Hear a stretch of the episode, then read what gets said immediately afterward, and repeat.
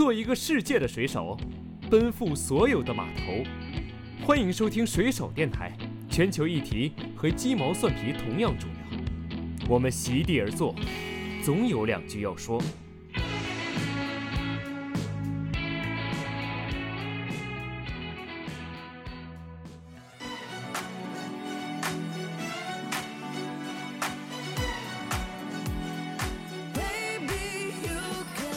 在可持续行业加上野保行业，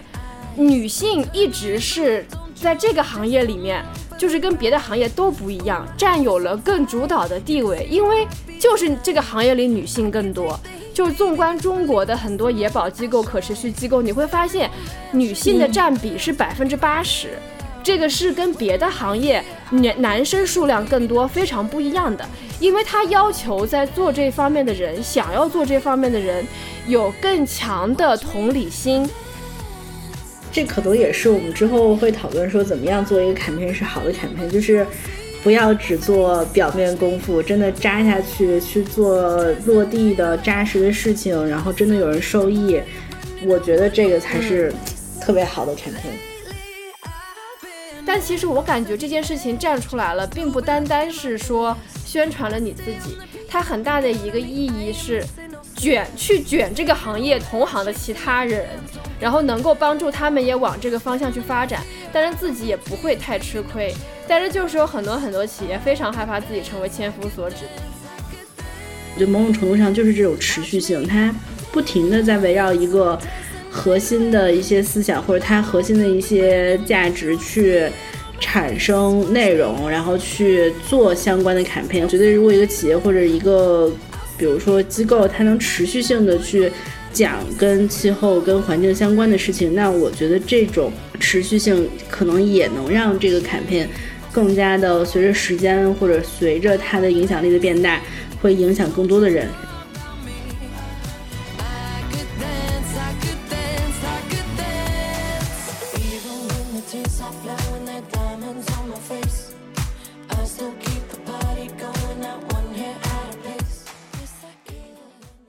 大家好，我是主播水深，欢迎收听水手电台。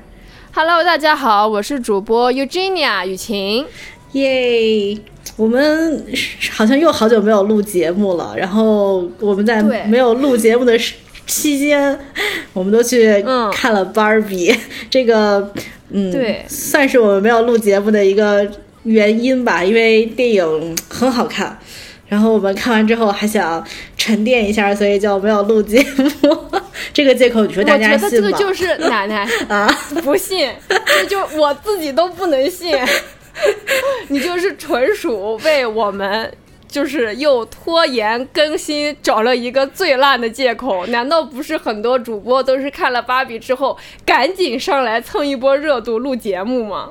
那咱们也。赶着这个流量应该还没有结束，我们也交流交流。行啊，嗯，对，因为是上个星期我和我们的 CTO 一块儿去看了芭比，然后看完之后呢，我就疯狂的在，呃，我们一个就是。我称之为 sustainability bitches，就是之前都在国际机构做过碳啊、野保啊相关的，就是我们是很好的朋友。然后在那些群里面就跟大家疯狂的安利说一定要去看芭比，就是疯狂的安利。然后大家看完之后就是好评如潮。然后奶奶呢就跟大家的画风不太一样，奶奶当时她说她以为那个芭比最后的 ending 是她怀孕了。对，不，但是我觉得这个就是我首先啊，我觉得反正这波流量应该已经席卷过大家了，所以我觉得不用介绍很多的这个电影的前情。但是本身我确实是因为你的推荐去看的，然后我觉得是因为我在特别女性或者女权的这个知识层面和 man 赛层面还跟你们有一定差距，所以我在看这个的时候，我觉得。我最后说，我真没看懂，因为，因为他不是最后跟他的那个创始人说，就是我想变成一个创造者吗？然后我说啊，这么快就开始创造生命了吗？这就是我对于 结尾的解读。嗯，然后群里所有的人，包括 CTO，都对奶奶投去了哈，就是非常疑惑的目光，然后然后倩倩还说：“你让我太着急了，我怎么跟你解释呢？”是，不过我觉得他们解释完，我觉得编剧的锅，编剧的锅。不不不，我觉得你们解释完，我觉得嗯很有道理，就是确实整体看下来，它是一个让女性对于自己的不管是性别还是对自己这种能力，或者是 can do everything 这件事情，就更加的笃定。嗯嗯，我觉得跟你。说说，就是咱们这个电台不是以两个从事可持续职业的女性的视角看问题的这么一个内容吗？嗯，所以我看完芭比之后，其实我的感觉是两点。第一点就是我对芭比的整个转变非常的大，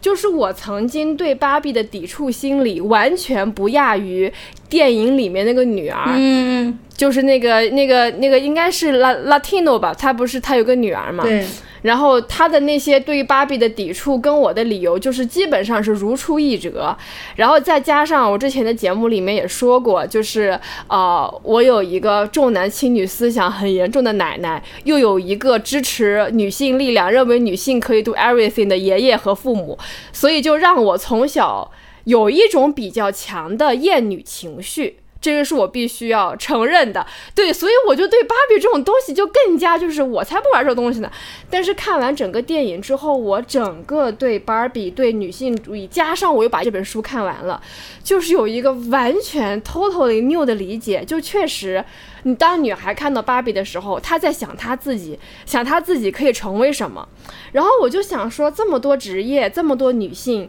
都有芭比了，对吧？那。我们这种搞可持续、搞野保的这种捞偏门的职业会有芭比吗？然后我就非常惊喜的，就是我查了一下，就是首先在中国的淘宝，就是可以买到的是一个呃大熊猫的饲养员这样的一个芭比娃娃，嗯，然后。然后这个芭比娃娃，当时我翻了很长时间，就是各种各样的，我觉得那是唯一一个我觉得跟我的职业稍微有点相关的芭比，然后就分享给了，就是跟我关系比较好的同好们，然后他们就说，哎，这个就是真的是怎么讲呢？四舍五入吧，因为它那个更多的还是那种就是圈养的熊猫，其实并不是做野生大熊猫保护的那种。那种形象，因为它更多的还是给就是小朋友都去动物园里面看熊猫馆那种。后来我就去上外网搜了一下，然后查了一些资料，然后我就寻寻觅觅的发现，真的有可持续、减碳，然后野保，包括做新能源的女性都有芭比。然后我就非常非常想来上节目跟大家分享，为什么呢？因为这个其实双重意义。首先，在可持续行业加上野保行业，女性一直是在这个行业里面，就是跟别的行业都不一样，占有了更主导的地位。因为就是这个行业里女性更多。就是纵观中国的很多野保机构、可持续机构，你会发现女性的占比是百分之八十。这个是跟别的行业男男生数量更多非常不一样的，因为他要求在做这方面的人，想要做这方面的人，有更强的同理心，有更强的去关注，就是弱者，对吧？因为在权利位上，动物、野生动物或者什么，它是不能为自己的权利说话的，呃，以及他要有更小的那种对于名利的企图心。所以，基于这样的一些个特点来讲，就是可能确实很多男生说啊，这个工资不够我拖家带口的，也有这样的一些情况。当然，我们都不做批判，就是各种各样的现实导致在这一行就是女性居多、女性主导的。所以，当我又看到了芭比给珍妮古道尔专门出了一款芭比的时候。我就感觉哇，就是非常的心动，因为珍妮古道尔应该是不是做野保的都有所耳闻，她是保护猩猩非常非常有名的一位动物学家，然后也是非常受人敬仰的，她做出来的成就也是非常的足以在行业里面让人去信服跟尊重的。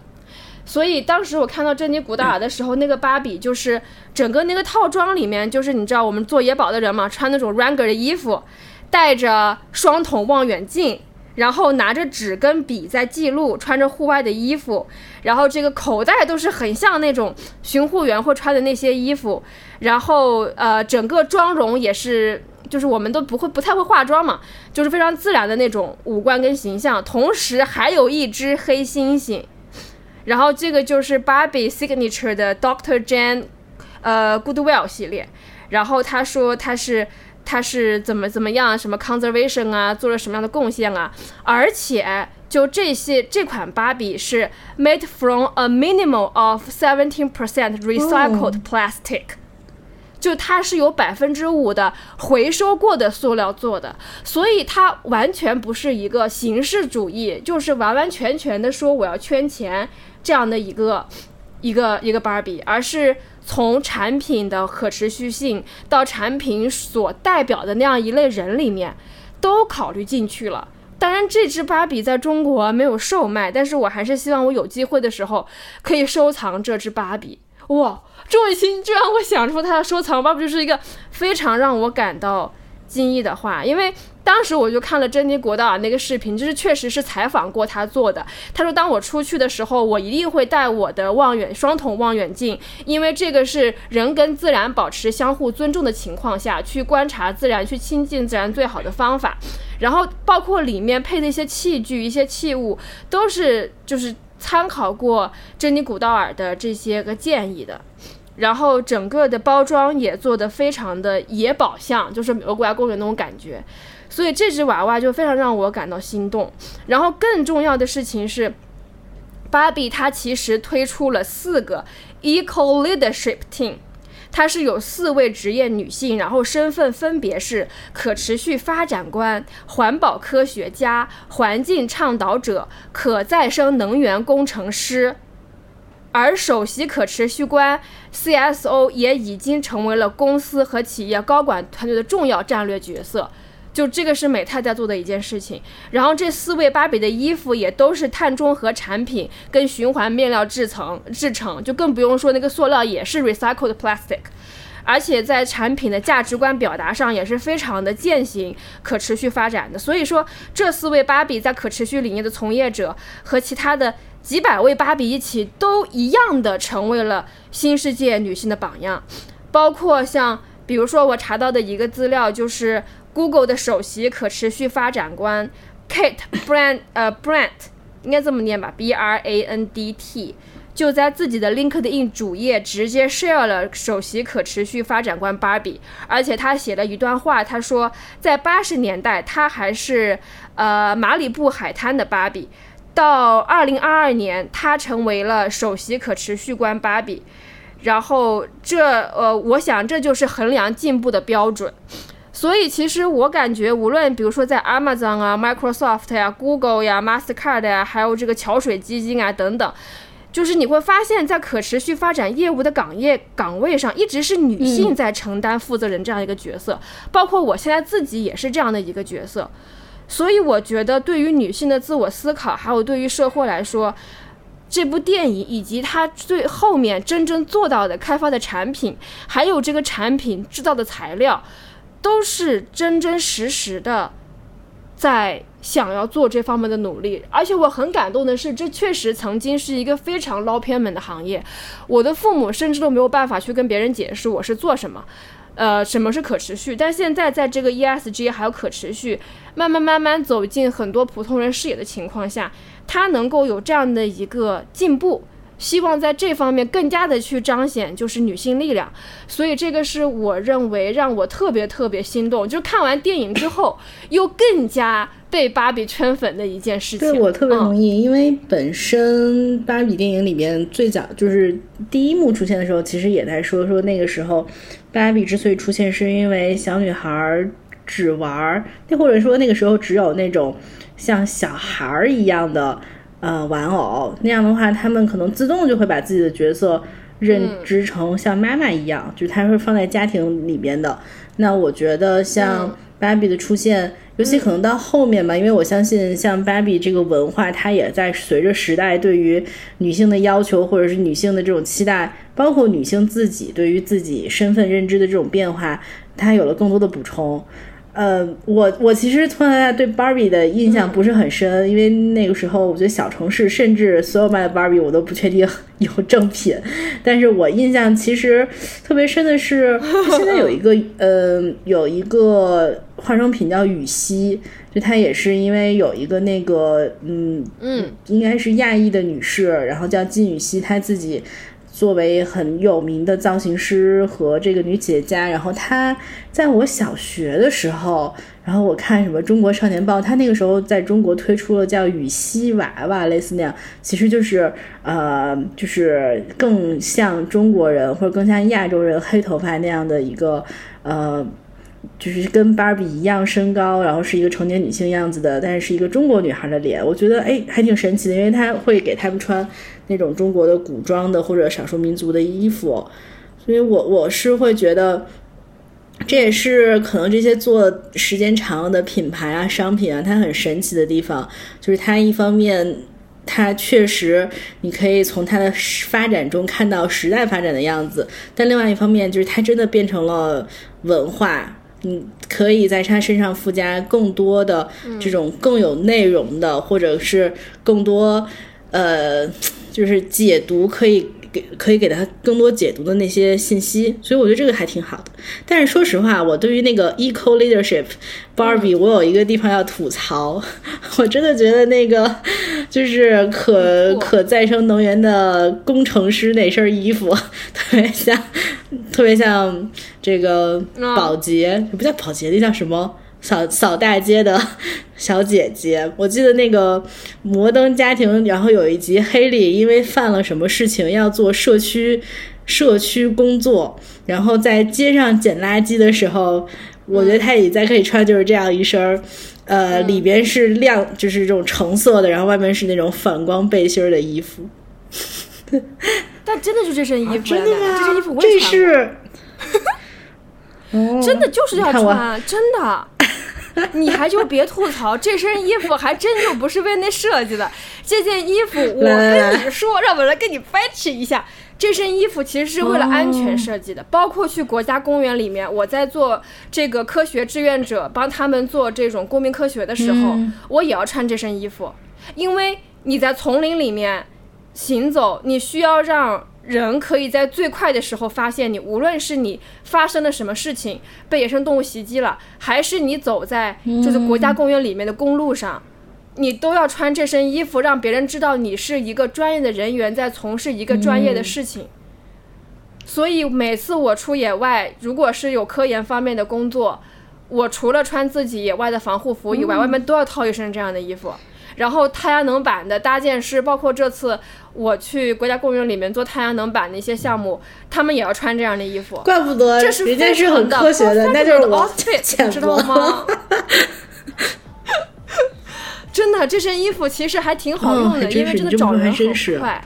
然后我也想说，就这一套四个 Barbie 真的做到了非常多样的。种族，这个应该是欧美人、亚裔人、非洲人，可能那个是个拉丁美洲人，我觉得是都有的。身材看上去也都不太一样，嗯嗯。而且他们宣传这个娃娃的时候，就珍妮古道尔在拍自己这个娃娃宣传片的时候，也拿着这四个娃娃拍了。嗯，就是他想要宣传这个，这是我看到野保界跟可持续界或者减碳界的一个联动。这也是我感到很开心的一点，因为其实现在在我的职业生涯发展看来，会想要把可持续发展、减碳以及生物多样性保护这几个，其实原本就相互联系、互为因果的领域，能够打通跟相互理解的，其实少之又少。但这个可以再开一个话题了。对对对，但是我还是觉得芭比在做这件事情上还是很专业、很良心，也很不作秀。嗯，这种对，所以我也觉得，说实话，那个你 share 了我这一套套装，包括还有珍妮古道尔那个 Barbie 之后，我觉得让我对 Barbie 整个电影和这个品牌有了一个更 更加高的打分。虽然他其实不 care 我的打分，但是非常高。豆瓣打一下，这可以支持他。是是是。对，所以其实这件事儿，我觉得我们也引出来说，我们的这一次整个节目的录制，其实对是有主题的。然后 我们其实就是 从整个我们对 Barbie 的观察，包括 Barbie 这个产品和它 campaign 的这样的一个呃观察下，我们会想讨论一些我们认为觉得做的非常好的跟可持续发展或者跟气候变化相关的 campaign。那当然，怎么理解 campaign 呢？campaign 这个事情是一个。呃，我觉得，呃，可能广告行业有自己的认知或者理解啊，但是对于我们这种更多从 NGO 出身的角度来看，所以我们会认为它有，呃，两两种层次的解读吧，也不叫两种层次解读，就是两个方向的解读，一个就是，呃，非常纯粹的，完全以提升公众对气候变化或者可持续发展意识或者行动为目的的一些传播活动。那这个其实很多主体就是 NGO 在做这件事情。那另外一点，嗯，其实是我们可能基于现在的工作上觉得更有趣，或者是也很想 share 的是，很多这种商业的产品或者品牌，他们自身在做营销的时候。越来越强调可持续发展和气候变化的这些因素和元素，然后有的时候也会基于因为商业的创意，有的时候很有趣，所以他们会把这个 campaign 做的也很有趣。我们就想借此机会再去聊一聊，就像芭比一样。对对，芭比还啊，芭比又 inspire 了我们一期新节目。是的。好人，那那奶奶，因为其实我想做这期节目，不只是芭比，也是基于，就是因为奶奶，其实我们两个的职业，奶奶是更偏向气候传播的，所以她其实会一直做这方面的观察，然后在朋友圈会发很多我可能自己找不到的一些。非常具有创造性，非常的发人深省，触及问题根本，但同时又不形式主义跟作秀的 campaign，就是我们那期在野宝那个里面讲到的，既具备专业的成功，又具备营销的成功的这样的一些案例，所以就。啊，奶奶，你先分享好了。好，我分享的这个其实也是一个时事，因为现在其实在踢这个全球的女足世界杯，然后这个 campaign 是由一个叫 Foot for Future，应该是一个英国的 NGO 机构来发起的，然后它 Foot for Future 对 football，football，我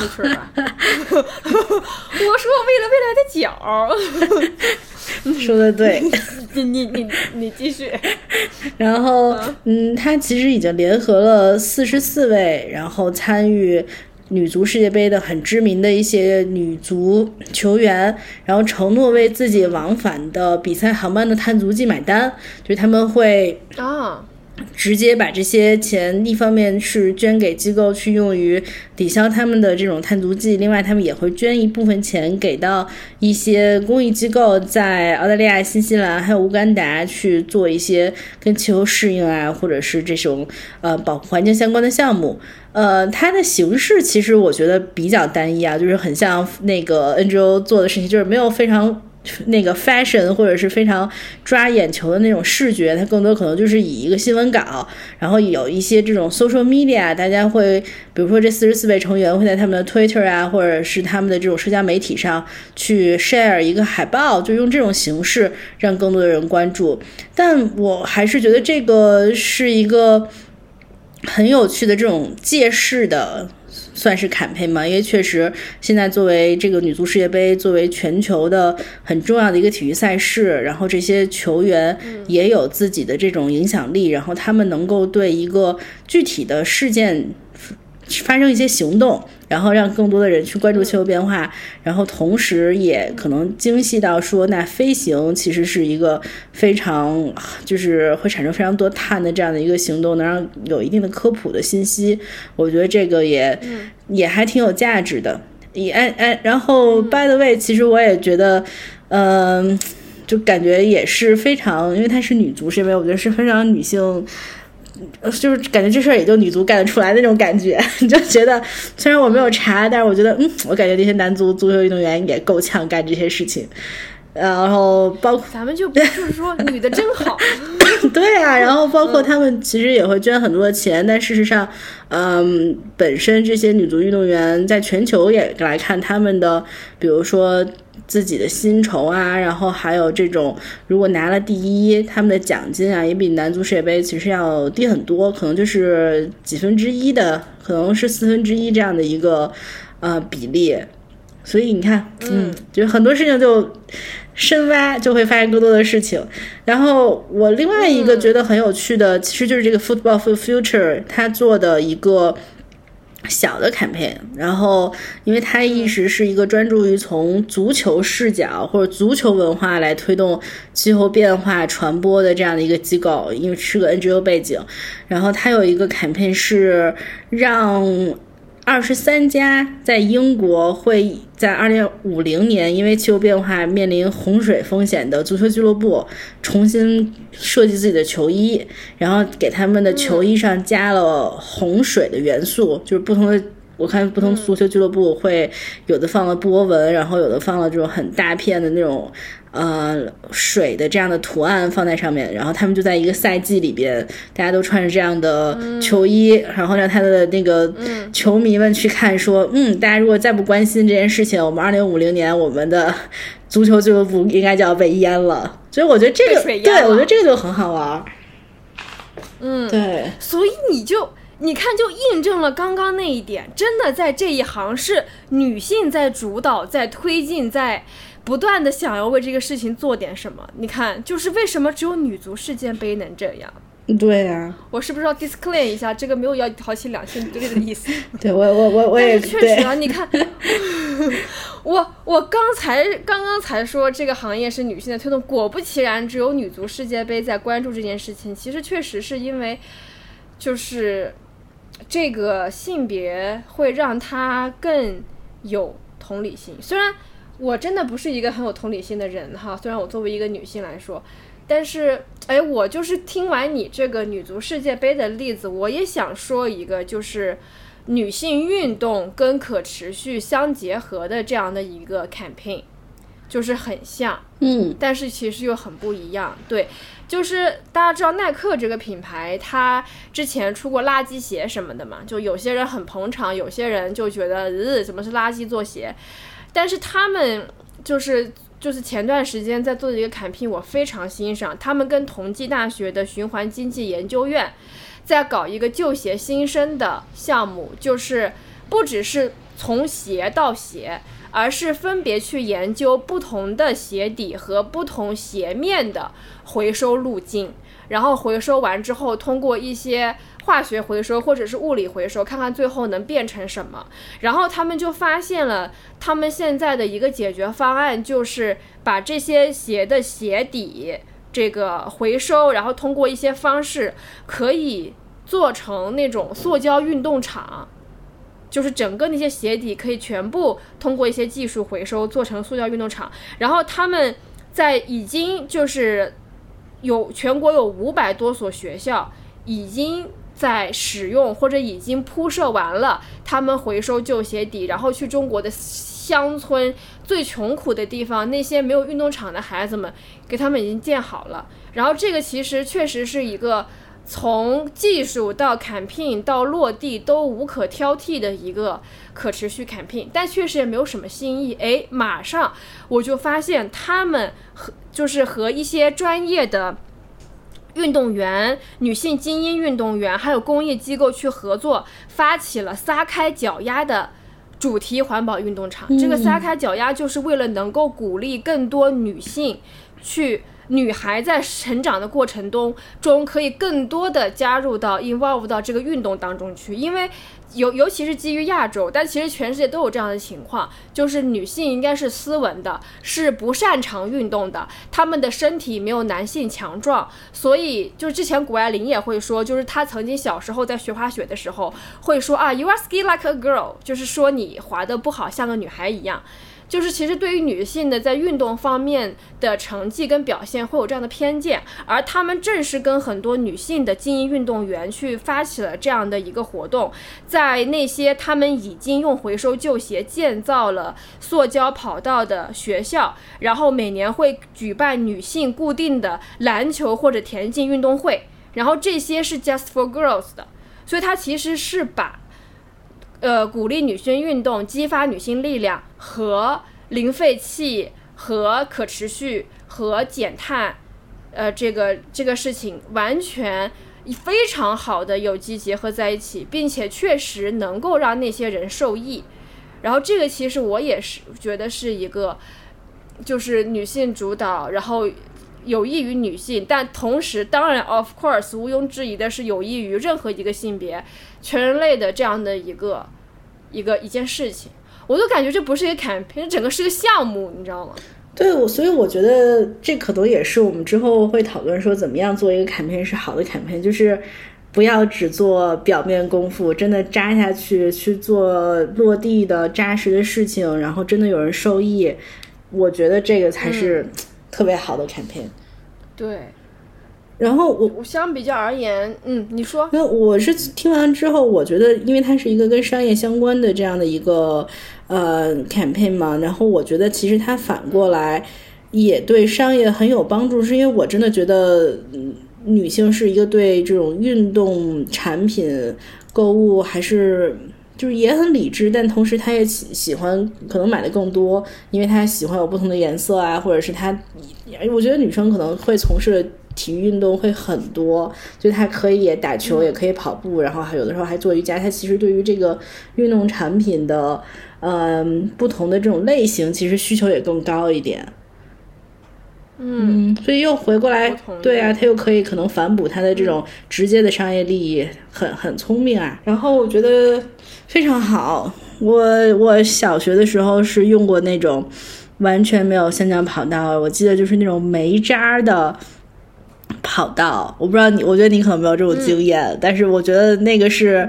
煤渣儿就是那种有点像蜂窝煤，然后它们就变成黑黑的，然后它就会铺在那个呃那。因为因为南方没太用煤，对对，反正我就就没有那么多煤。我们南方就是我经历经历过这个怎么讲，就是没有好的体育设施，对于运动的兴趣的培养是一个。多么大的打击！你想想，只要有四五个人在一条跑道上跑步，然后他就从底下开始扬灰，然后你可能跑完步之后，整个人就变成了一个土人。土人 对，所以不是煤煤球人吗？就差不多了。所以它其实还是一个，我觉得非常直接，对健康都很有帮助的这样的一个项目。嗯，而且确实很多山区的学校，它。呃，首先，这个气候变化它就是不公平的，因为引起它的其实是社会上财富积累最多、社会阶级最高的这样的一群人，对吧？嗯，那些工业化生产怎么挑起的呢？对吧？就是是这样。但是真正，而且那些人的抗风险能力相对最高，但是在承担这个后果的其实是收入最低、抗风险能力最低的那样一群人。那么山区学校就是这样，就是一旦它下个雨或者遇遇遇到极端天气什么的。就基本上是没有办法从事任何运动，就是其实我觉得运动跟劳动是不一样的。你不要说我下下地插秧我也运动，那是劳动，那是劳作，那不是运动。嗯，对，所以我就感觉这件事情其实是在，呃，是在为那些人，像你刚刚说那种煤渣，对吧？那山区里面可能是泥泞的，可是有各种各样的方案。其实我觉得更多的他在非常多的方面，无论是男孩女孩，他都在帮他们去。至少是适应吧，这样的一个恶劣的情况，嗯，对，所以我觉得这个是一个非常好的一个案例，而且我听完之后，我觉得很骄傲的是，它是我们跟国内的很知名的大学然后一起做的，而且它又落地在了中国，对，嗯，真好，研发于中国，受利于不是研发于中国，不仅受利于中国，它这个其实解决方案只要做出来之后，它回到母公司，全世界都可以用，还真是，嗯。它不是一个在国外研究好之后需要在中国做 localization 的这样的一件事情，是在中国做了的中国案例，所以其实还是蛮好的。嗯嗯，确实，我觉得这是一个很扎实的那个案例。然后我也可以再分享一个跟商业相关的案例，但我觉得那个就更多的是一个。呃，带有挑衅意味，同时又更加其实注重它的传播效果的一个案例吧。但我觉得，反正也是我近期看到的，还挺有趣，而且很有态度的一个 climate campaign。然后它的这个相当于主体是呃知名的燕麦乳业巨头吧，因为我觉得可以这么说，现在中国也有很多它的这个可以买到它，就是 Oatly 这个。嗯，头部的燕麦，对，植物奶，植物奶品牌，嗯，对，然后它本身它应该从它嗯，可能开始这个商业品牌之以来，就会更多的去展示说自己作为一个，比如说植物奶对于环境的，呃，比如说影响更小，然后更加的气候友好，更加环境友好。当然，这件事情是不是 exactly true，就是 exactly 正确？呃，我我看到的媒体报道会有会有人认为它过度宣传了，但是我们先把那个摆在一边。但它跟传统的就是牛奶乳业相比，确实在很多的这种环境上做了很多的改变，包括它应该也是近期呃披露了很多自己的气候足迹相关的呃信息，然后同时获得了相关的这种类似于气候友好的。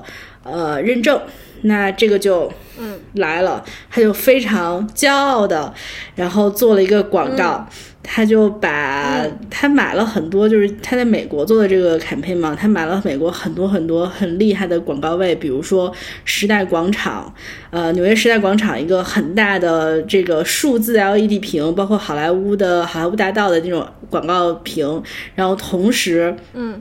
他还说自己在《纽约时报》、《洛杉矶时报》和《华盛顿邮报》这种大报上买了广告位，然后他的广告内容其实就是一张图和一个一段文字，那段文字就像喊话一样。他说：“嗯，就是你们大型的牛奶企业如果能像我一样，然后披露自己的气候足迹的问题，然后那我这些广告牌就给你们，告诉你们，告诉大家说你们特别棒。”然后就是这样的一个非常非常，我觉得是还是有点挑衅，然后也很有趣的一个为对手买广告对这波操作，对，但我非常的 aggressive。但我确实我后续跟进了一下，我发现应该是真的没有人能用到那个广告牌。然后同时你说那些广告公牛奶牛奶公司，不管答或者不答，其实呃。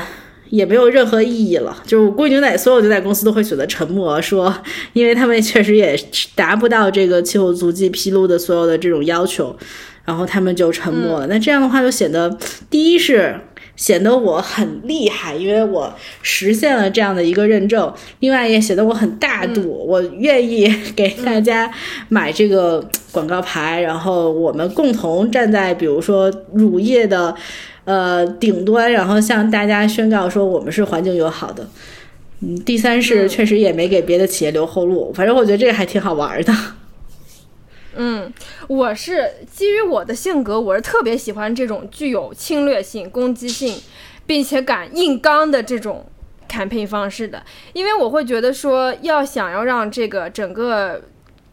就是消费主义也好，或者说现在社会耗能过大的这样的一个一个一个社会发展形态，想要转型，肯定是就是你要用那种温和的，对吧？这个中庸的这种就是东方智慧，想要去改变，其实是是很难的，就是只能是一下啪就矫枉过正掰过去，才有可能能够更快的实现这方面的转型。所以我当时我在奶奶的朋友圈看到这条。他分享的欧特里的案例的时候，我就直接抄的作业，就是自己都没有写，直接跟奶奶说我要抄你作业，然后我复制转发，就就就就就就转发了这样的一件事情。因为我会觉得，其实他做这件事情出于两个目的，第一个目的，of course，宣传自己，对吧？多少是有这样的一些情况。另一方面，他其实是在推动这个行业往减碳跟碳中和的方向去发展，因为他给。首先，他给对手买广告位，如果真的有人用上了，那他也不吃亏，而且他能够以跟这个牛奶这个这个公司共同携手去推进整个乳制品的，就是碳转型、碳减排或者是碳中和，但是。如果没有人跟他站在一起的话，就是更加体现他想要去举这个大旗。我觉得打铁还需自身硬。如果他自己真是没这个本事的话，他又怎么敢站在这个世界上最高光的地方去呼喊这样的一件事情？也就是更加证明了他做这件事情不仅仅是说为我自己，当然有为自己的成分，但是他我感觉到他更多的是希望能够撬动整个行业。往一个更好的方向去发展，所以我是非常非常钦佩他的。就是很多时候，我感觉就很多呃企业在做这件事情的时候，要么就是做了不敢说，啊，就是觉得非常害怕自己成为千夫所指。所以，哪怕他已经做了一些减碳相关的工作，而且实打实有数据、有供应商报告、有种种种种，他都不敢站到一个舞台上面去宣传或者是呼喊，因为他就感觉我做了就做了好了，我独善其身，我把自己做好，我管别人怎么样呢？对吧？所以他就没有有这样一个号召的作用在。但其实我感觉这件事情站出来了，并不单单是说宣传了你自己，它很大的一个意义是卷去卷这个行业同行的其他人，然后能够帮助他们也往这个方向去发展，但是自己也不会太吃亏。但是就是有很多很多企业非常害怕自己成为千夫所指，就是国内的也有，国外的也有，外企也有这样的一些情况。所以站在这个角度的考虑，我是非常的肯定奥特里的，因为他敢那么讲。肯定会有很多友商吧，或者敌人会去疯狂的想要挖他的黑料，想要去把他整个颠个个儿，说你不是敢在世界广场上宣传自己吗？那我让你就直接一败涂地。但是到现在为止，好像还没有人把他挖出来什么，所以我就觉得，首先我觉得不用质疑他在专业上面是不是成功，因为人家。这个品牌的成立，在盒盒子背后就写了 “We are not a perfect company” 什么什么的。嗯，但它确实是以一个可持续的初心来创立这个企业的，所以它不存在说我是一个重污染行业，然后我要来做一个 campaign 上面的成功。他如果为他这个企业自己，就是就是他如果这个营销上成功了，那么他专业上必然就成功了，因为就好像我做一个。环保的企业，比如说做垃圾分类的企业，对吧？我还不能我自己 campaign 成功一下吗？那我本来就是做这行的，我营销我我专业上已经做完了呀。是，所以我觉得这个 campaign 是是是很好的。那些就是企业创立初心，就可能是 B Corp。嗯，或者说已经有这样可持续的理念根植在企业发展当中，而不是后期来转型的这样的一些企业。当然，我前段时间看到南方周末发了一个东西，就是把所有他们中经过调查，包括这个评委组里面有我们上期节目采访李志清老师，嗯，就是去抨击那些二零呃二零二二年中国漂绿榜。就会有一些这样的企业，它真的是就是点名点出来骂，比如说特斯拉，比如说三元食品，比如说什么华统股份，什么什么制药公司，什么新希望等等这些，呃，声称自己做了什么东西的公司，就一个一个把它的遮羞布全部扒下来，包括 Shein，就是 S H E I N 这个服饰品牌。对对对，也一样被还哎还有 H and M，大家比较熟悉的，全部都拿出来，就是数据一个一个掰，然后骂了一遍。我专门查了一下，没有我自己公司，也没有奥特利，所以我感到很开心 啊啊啊！对，我觉得这个其实大家，我觉得这个既是一个正面案例，也也是一个能够映照妖出很多漂绿公司的这样的一个案例。在砍聘方面，我觉得，嗯，我觉得你直接一下子升华了，因为我刚才还想，我还想说，我们讨论一下。就什么样的这种，比如说 campaign 是好的，然后我想想啊，可以借势啊，然后可以有创意啊。但我觉得你说到了根儿上，就是这家企业真的，就是这家企业真的想做对气候和环境友好的事情，且他很认真的在做。我觉得这个可能才是那个根儿，而且他他很勇敢，他不惧于去真的讲些什么。就像刚才你说的，就有一些企业，我觉得他做很多事情。确实是，嗯，可能表面功夫更多一点吧。嗯，不，有有很多，比如说之前我邀请一些企业来参加活动，说啊，我们还是不去了吧，我们就是不要讲那么多，说多错多，我们自己做好就可以。就是很多这样已经做的很好的企业就是这样，所以就就这其实是个问题。我不认为这个是东方智慧，或者说什么儒家哲学，我认为是不利于，至少在这个行业里面不利于它的革新跟发展。因为你要变革，你就一定会有需要更加暴力的一股力量，而不是啊温温和和的，就是清风细雨的这样。那那那真的是到下辈子，到这个到这个一点五度已经玩完了，然后再那什么，嗯。你这么一说，我还真的，我觉得我的工作里边也有这样的问题。哇，我觉得这个还是挺有趣的，是因为我的工作里边很多就是想了解。呃，或者是追踪企业在货运层面是否采取一些零排放的行动。那当然，现在的阶段很多都是要用这个电动车或者是氢能源车嘛。然后我们说，哎，讲一讲，或者你能愿不愿意，就甚至是行业内的分享，或者是有一点点偏向于公开的分享。他们说，算了算了，我们现在证明不了我们用的是绿电，或者我们现在证明不了我们用的是绿氢，我们就不说。就我能能理解，但是有的时候可能。做这种传播也会觉得说，就讲嘛，你已经做的比别人好了，好了，好了很大一个，就是你已经往前跨了很大一步了。我觉得这已经值得去宣传或者值得去讲了。嗯嗯。哎，我觉得这件事情怎么讲呢？可能在中国这个对话语境之下，确实需要有更多。更大胆的、更鼓舞人心的，就是干敢为人先的这样的一个力量。因为很多很多中国人的智慧，叫什么叫流水不争先，真的是滔滔不绝，你知道吗？嗯，就是，但是我觉得在很多方面确实是需要这样的智慧。嗯，但是在这一行，我觉得并不需要沿用这样的智慧。我觉得是，就是敢为人先也是一个一一个美好的品质嘛。所以我感觉。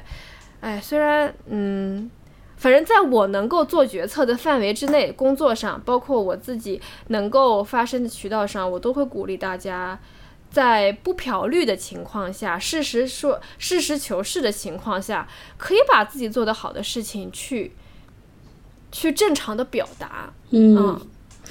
是的，所以我觉得这也侧面说明说，我们刚才分享这些案例，或者是说，大家如果能在其他的情况下看到一些跟气候或者可持续相关的传播案例，如果能看到的话，确实也值得传播，是因为可能从整体角色到创意到谁来做这样的一个 case，其实应该会很难。我自己想想，我都觉得啊，很难，尤其在这样的环境内。我觉得国外，尤其是偏美国或者英国这种可能气候变化这样相关的议题，已经相对比较，比如从设至少从设计层面或者商业世界里边，大家已经很认同的情况下，它可能就已经有很怎么讲，就是相对比较专业的一些。agency 他很了解这个议题，所以他可以做很好的这样的一个前期准备，对于很多的相关的项目就会做得很漂亮。至少他没有一些知识上的一些 gap 嘛。但是我觉得，尤其在中国这种新的市场里，本身企业对于可持续和气候变化的了解就没有那么多，也就是说甲方了解没有那么多，然后乙方可能也不是在这个议题上有很多的了解。然后大家的沟通期待，很多事情应该都会很难。嗯，是啊。其实我觉得，如果是我来说，我评判一个气候的东西是否好的，一个 campaign 是否好的标准就是，就是首先你是否有，首先它不是形式主义，嗯，它是否有做到他讲的那些。第二件事情就是在我已经。就是硬本事在这个地方，我就跟你硬刚的情况下，我是否有把我所做的事情做职业道德范围内以及实事求是范围内最大的量化跟传播？嗯，因为其实有很多案例，为什么我们没有分享呢？包括有一些可持续品牌，我们自己也会购买，会去会去做的，他们确实在这个专业上面做得很扎实很好，但是在。营销或者传播做 campaign 这方面就非常的就伤仲永这词儿可能也不太对，就是非常的平庸，就是我闭着眼睛都知道他会这样做这件事情。嗯，但是我们分享的这些确实是哇，他还可以这样做，就是会让你眼前一亮的。所以我觉得这种就特别特别值得分享，而且另一方面，包括之前我在世界自然基金会工作的时候，我也也有一些奢侈品品牌，他们的一些供应商是拜托法国 WWF 来中国找的一些原材料，尤其是一些羊毛啊、羊绒啊这些东西，其实是很高端的品牌在用，呃，但是呢。他们就像中国这些企业，就是刚刚那些，就是流，就中国智慧一样，流水不争先一样，就是他们会在传播的时候十分的弱化这个概念，甚至是根本不提。就它其实生产线各方面完全是符合了可持续生产线或者动物福利的，但就是不说。他就是把 campaign 的力气完全放在这个产品的品质、产品的技术优势点上，丝毫没有想要把可持续的东西作为是一个，作为是一个非常非常强有力的优势在讲。当然我，我自己来看，我也不是很鼓励那种，就是说，呃，你要买我，你必须要选择我，因为我是可持续的。嗯，就像有很多个选举那种调性，就是啊，你要选我，因为我是个女的，就是 girls power 女性力量或者可持续，它不是靠这样的方式来让人信服，而是它正是因为它是可持续的，所以来才让这个产品更好了。啊，它不能说因为我是可持续的，我再丑，我再难用，我再不符合消费者需求，你都得买我，因为我是可持续。就我也不是这样的意思，但是确实我遇到过这样的品牌，就是他们没有在在做，已经做得很好，但是没有没有在做这样的事情，然后或者说做的一些事情嘛，真的是我闭着眼睛都知道他会这样做，比如说，嗯。就是有很多 rPET，就是回收的塑料做的一些个产品，嗯嗯，但是呢，它的 campaign 是什么呢？就是搞一些渔网挂在那些地方，或者拿一些塑料瓶放在那个那个那个地方，啊，就是来体现这个产品的环保性。就这件事情，我觉得我用脚趾想也能想到。哦，of course you will do this，就是陈词滥调这个词儿我想到了，嗯嗯。我觉得可能就是另外一点，就是刚才讨论，就是也，嗯，可能也不专业，也不用心，也没有真心实意。当然，这也不一定完全都是甲方问题，那确实也有中间执行方的问题。嗯啊，还有就是两个，我觉得我我我刚开我刚刚在想要不要说 Patagonia 和 Freetag 的例子，因为我感觉好像就是这个业内业外已经很出名，但是我觉得我还是要讲一下，就他们很符合我的这个。就是这个，我我想要去玩营销的风格，就是 Patagonia 最早年间那个最有名的案例叫做 "Don't buy this jacket"，你记得吗？我记得，他鼓励大家去修嘛，就嗯，对对对，在黑五的时候，他就直接买下一整个报纸版面，放上他们的产品一，然后 "Don't buy this jacket"，而且他们也没有任何活动，嗯，也拒绝任何活动，嗯，就这种非常的 aggressive 的案例是我非常非常喜欢的，嗯，然后他确实也做到了。然后包括他前段时间，呃，拍了一支片子。他说，首先嘛，毫无疑问，人家把公司整个都捐出来了，是吧？这件事情当时也是震惊业内的，嗯，是不是，奶奶？是的。而且他们前段时间对对，他们在没有捐之前，每年应该也有百分，我不记得这个百分比了，是百分之五还是百分之十？百分之一没有错，百分之一对，百分之一，因为他们跟山水合作了，对对对，会作为叫 Earth Tax，然后是用于专门的把这个商业的利润用于去呃修复或者保护地球。而且我觉得我看他们的那个里边理念也很好，他说我我们不是很想跟那些很大的基金会合作，我们就是想 exactly 跟。很 local 的，真的是在一线做保护的那些机构合作，给他们钱去做保护。所以他们在中国没有选联合国，没有选 WWF，选的是山水。哟，good choice。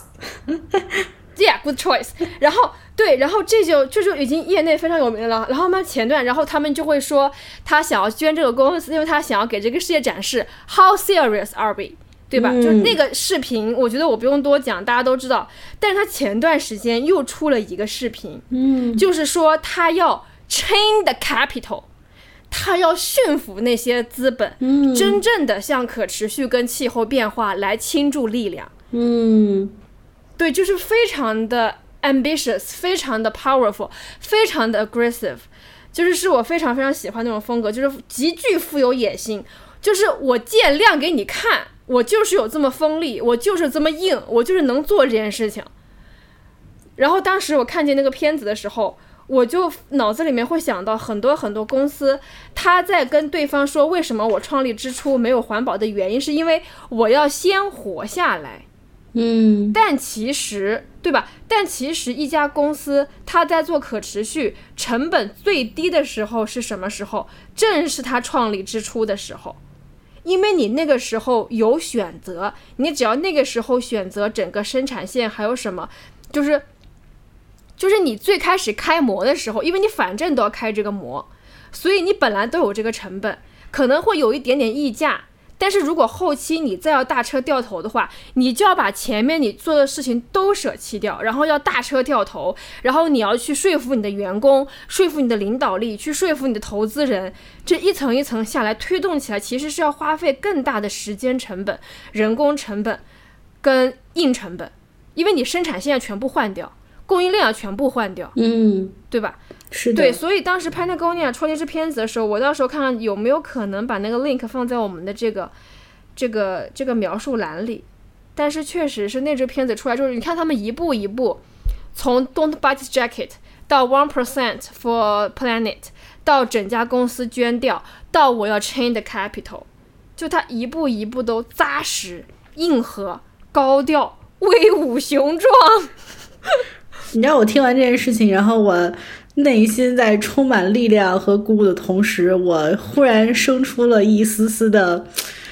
难过，是因为我觉得这个世界上不会有那么多的企业真的 像潘多高尼亚一样，打心底里想做这件事情，就是他们真的非常认可，说我们要对保环境要保护它，所以他所有后面做的事情，包括他的传播和他的卡片，就是。就是它的那个核心，核心的衍生的所有的东西，它的 culture 是一样的，然后他的人也是认同的，所以我觉得这个太牛了。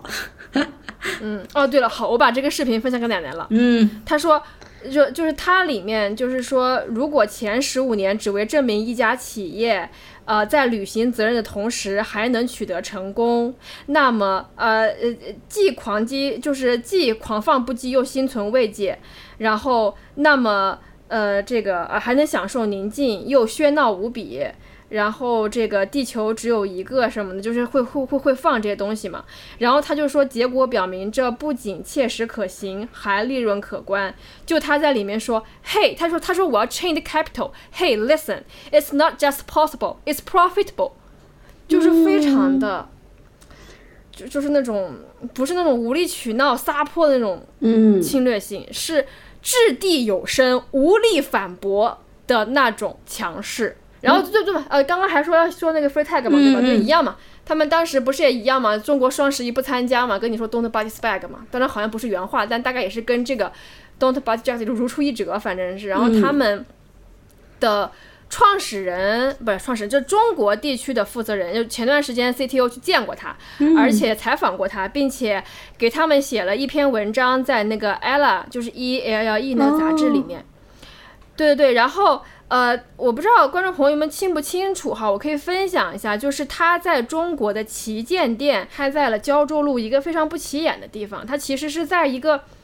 就是曲曲拐拐的生活区跟巷子里面。然后当时呢，他们采访的时候，就是 Freetag 的品牌大使叫佐伊，他说一开始我们就避免所谓旗舰店的概念，而是以谦逊的方式融入当地街区，回归本土的环境，同时为这里创造出新的公共空间，为居民提供城市中的缓冲地带。我觉得可持续是一个从如何使用物品到如何成为更好的人去对待周边的事物，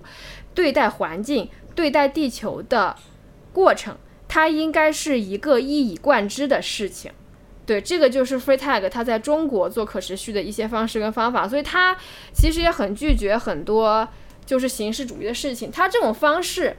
既非常的低调，就是看起来是啊，我选了一个很不浅的地方，但是又非常的标新立异，在这个层面上非常高调，因为。当一个品牌进驻一个城市的时候，会说啊，我不要旗舰店，就是非常敢于与别人不同，以及去敢去推动跟掀起一种新的思潮的一种行为方式，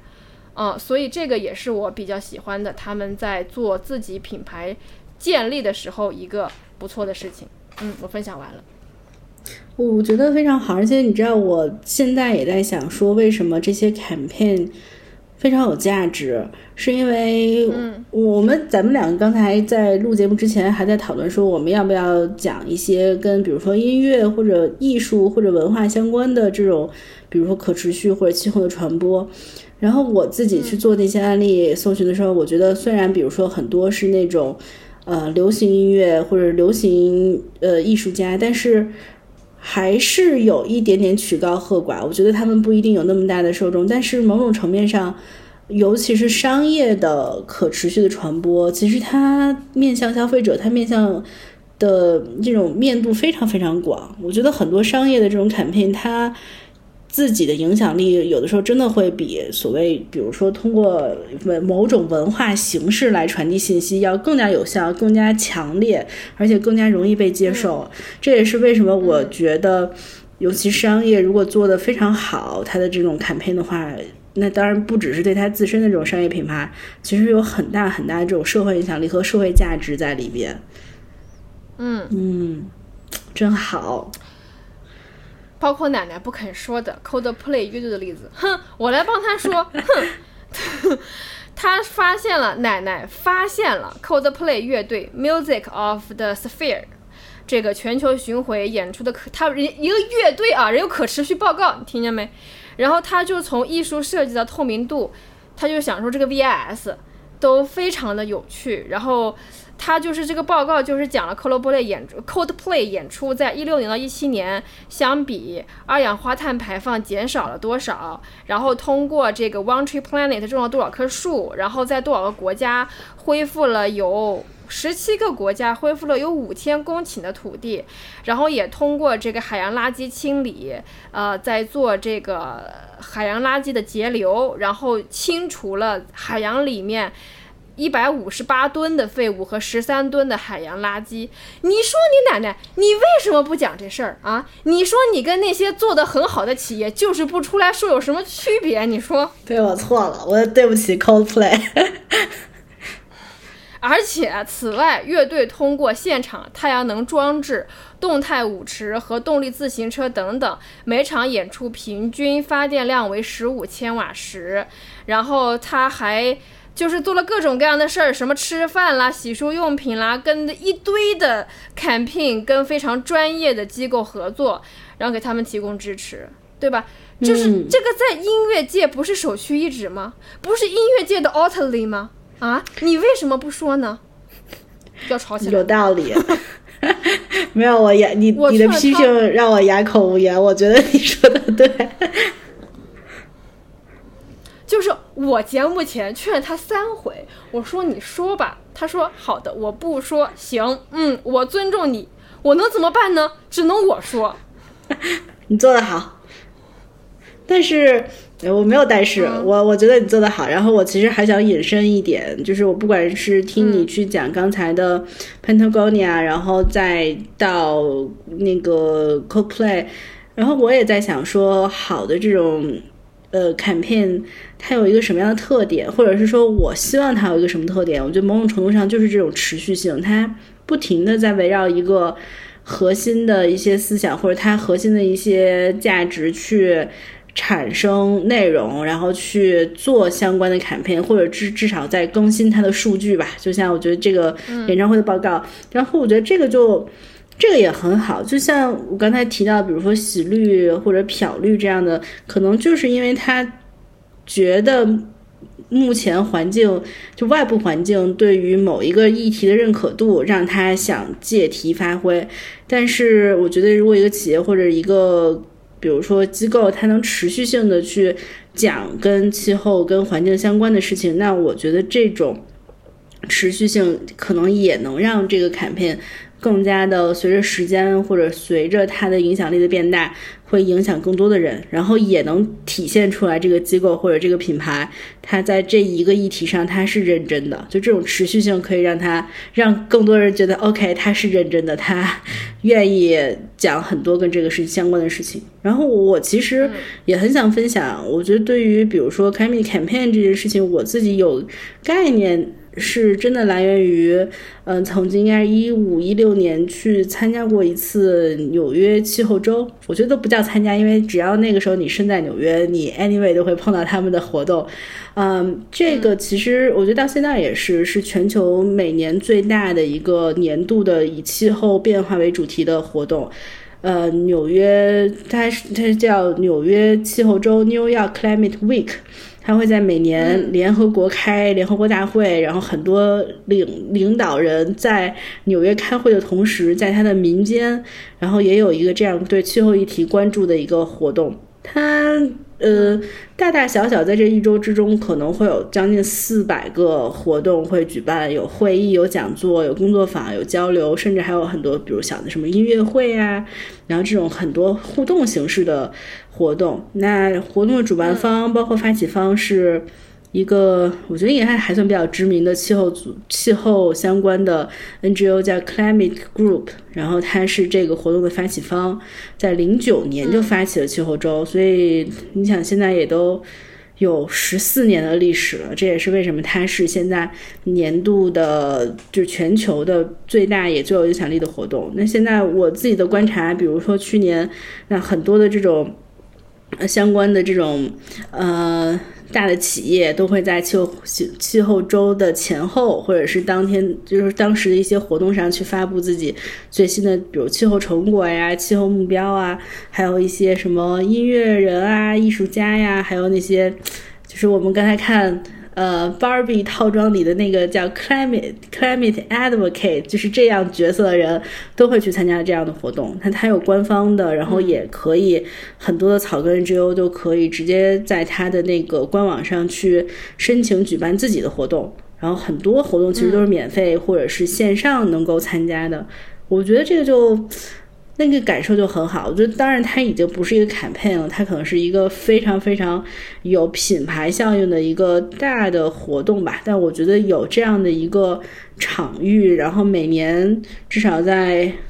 西方世界或者是发达国家有这样的一个一周的时间，大家把这这种活动啊，还有关注度给到气候，就是一个很厉害的事情。然后今年今年会在九月十七到二十四号举行，然后主题叫 We Can We Will，我觉得还是挺 Yes We Can，对，就是态度上和行动上我都觉得可以的那种感觉。我但是嗯，但是说实话，我真的知道现在很多的企业除了上 COP 以外，开始考虑那个气候周了。当然，可能比如说气候周去。因为他在纽约嘛，所以可能就会跟比如说纽约的一些本土的这种什么媒体啊，然后有一些合作，或者是可能有的会进到什么联合国相关。但是对于很多中国的企业，也许未来会是另外一块做气候传播的场域。嗯哼，嗯，好，那哎，你说完了对吗？我说完了。好，我来说说我的，就是奶奶让我在节目，因为这场节目是奶奶立的的，所以她要让我回答的一个问题就是，这个就她刚刚说的那些那那那那些个事情，就是你认为什么样的 campaign 是好的 campaign，对吧？嗯。然后刚刚奶奶分享奶奶的，我这边呢就是我刚刚就是又增加了一个，我写了几个标准，我觉得首先非常重要的一点哈，就是它必须是专业真实，对，这个是我 always。放在第一点的，你要扎扎实实、硬核、专业、真实的，你做到了这些东西，就诚实是一个人做任何事情的底线，对，所以这个是第一个，也是最基本的要求，就是要专业、扎实，嗯。第二件事情就是不陈词滥调，不从众，不平庸，不人云亦云。就像我刚刚讲的一样，RPT 你就放个瓶子，放个渔网，然后这个就对，就是各种这种，我闭着眼睛就知道，OK，你要做这样的事情就是为了什么？就是这种非常的没有新意的，呃，这种事情，就是感觉他这么做也行啊，不烂，但就那样吧。就这个可能会在我的标准里面，或者在我自己的工作当中，我不会认为它是一个好的 campaign。然后第三一点就是与这个相反的，它必须是非常的富有创意，然后深入人心，并且能把一些很专业的东西讲得深入浅出，就像《芭比》这个电影一样。它有一点我非常的认可，就是它烧干了编剧的脑子，编剧的 CPU 都烧没有了，来让观众能够毫不费脑的可以明白什么是父权。就是什么是父权主导的思维方式，啊，女权是什么样，平权什么样，他就没有再给你转任何专业的词儿，但他就能够把这个事情讲的非常的吸引人、清楚，就是个人都能看懂。包括我有一个朋友带他儿子四年级去看吧，也差不多看了个明白。所以我觉得这件事情很重要。嗯，然后就是要第四个，如果它是好的话，它的所有的砍聘物料必须要美，必须要好看。嗯当然，美的定义是不同，不同的公司有自己的视觉识，叫做 VIS，叫做视觉识别系统。就是你一看这个东西，比如说你一看一个苹果店铺，哪怕你把苹果 logo 抹掉，你也知道啊，这是苹果，就这个就是 VIS，就在符合自己的视觉识别系统下，你必你必须是美的，因为这个东西不好看，不可能别人来看你。嗯，这也是很多野保机构做的我认为不够的地方，就是它可能只有专业，但是真的是真的是太难看了，做出来的物料。嗯，然后我觉得第五件事情就是能够做到以上的基础就已经很好了，但是基于我自己的风格来讲，我会认为实打实的讲道理的掷地有声的强势，具有侵略性，呃，敢于去举大旗，是我非常欣赏的一点。嗯，这个就是 A plus 了。我觉得能够做到前面四点就是 A，但是做到第五点就是 A plus，就是我特别特别钦佩的这种 campaign。对，所以这个就是我对于一个好的、别出心裁的，嗯、这个叫什么来着？可持续或者减碳 campaign 的一个一个一个一个标准吧。我也是这么认为的。然后我觉得今天又是一个被 Barbie 从多方面 inspire 的一期节目。然后我觉得最后我们的落脚点就是很可能会有助于这个世界产生更多像 Barbie 那样好的电影和 campaign。嗯，对我也这么认可。Hopefully，感谢大家来听我们吹水，以及我们个人的一些标标准准。大家也可以也非常欢迎大家来纠正、补充或者掰扯，就像我掰扯奶奶不肯分享 Coldplay 一样。嗯，是的。哦，我忽然想起来最后一点。然后，如果我们没有办法在 show note 里边放 Patagonia 的那个视频，那欢迎大家加我们的粉丝群，然后也就是加这个水手电台自己的官方小微信账号，然后我们会在群里分享。对我也代表听友呢恳请一下奶奶，麻烦你登录一下你的备用手机，看有没有谁加了这个群。好的，我我上次登录反正能加的我都加进去了，这当然这一段可以剪掉，不然 别剪，留着，留着，必须留着。嗯哼，好的，行，非常开心，拜拜，拜拜。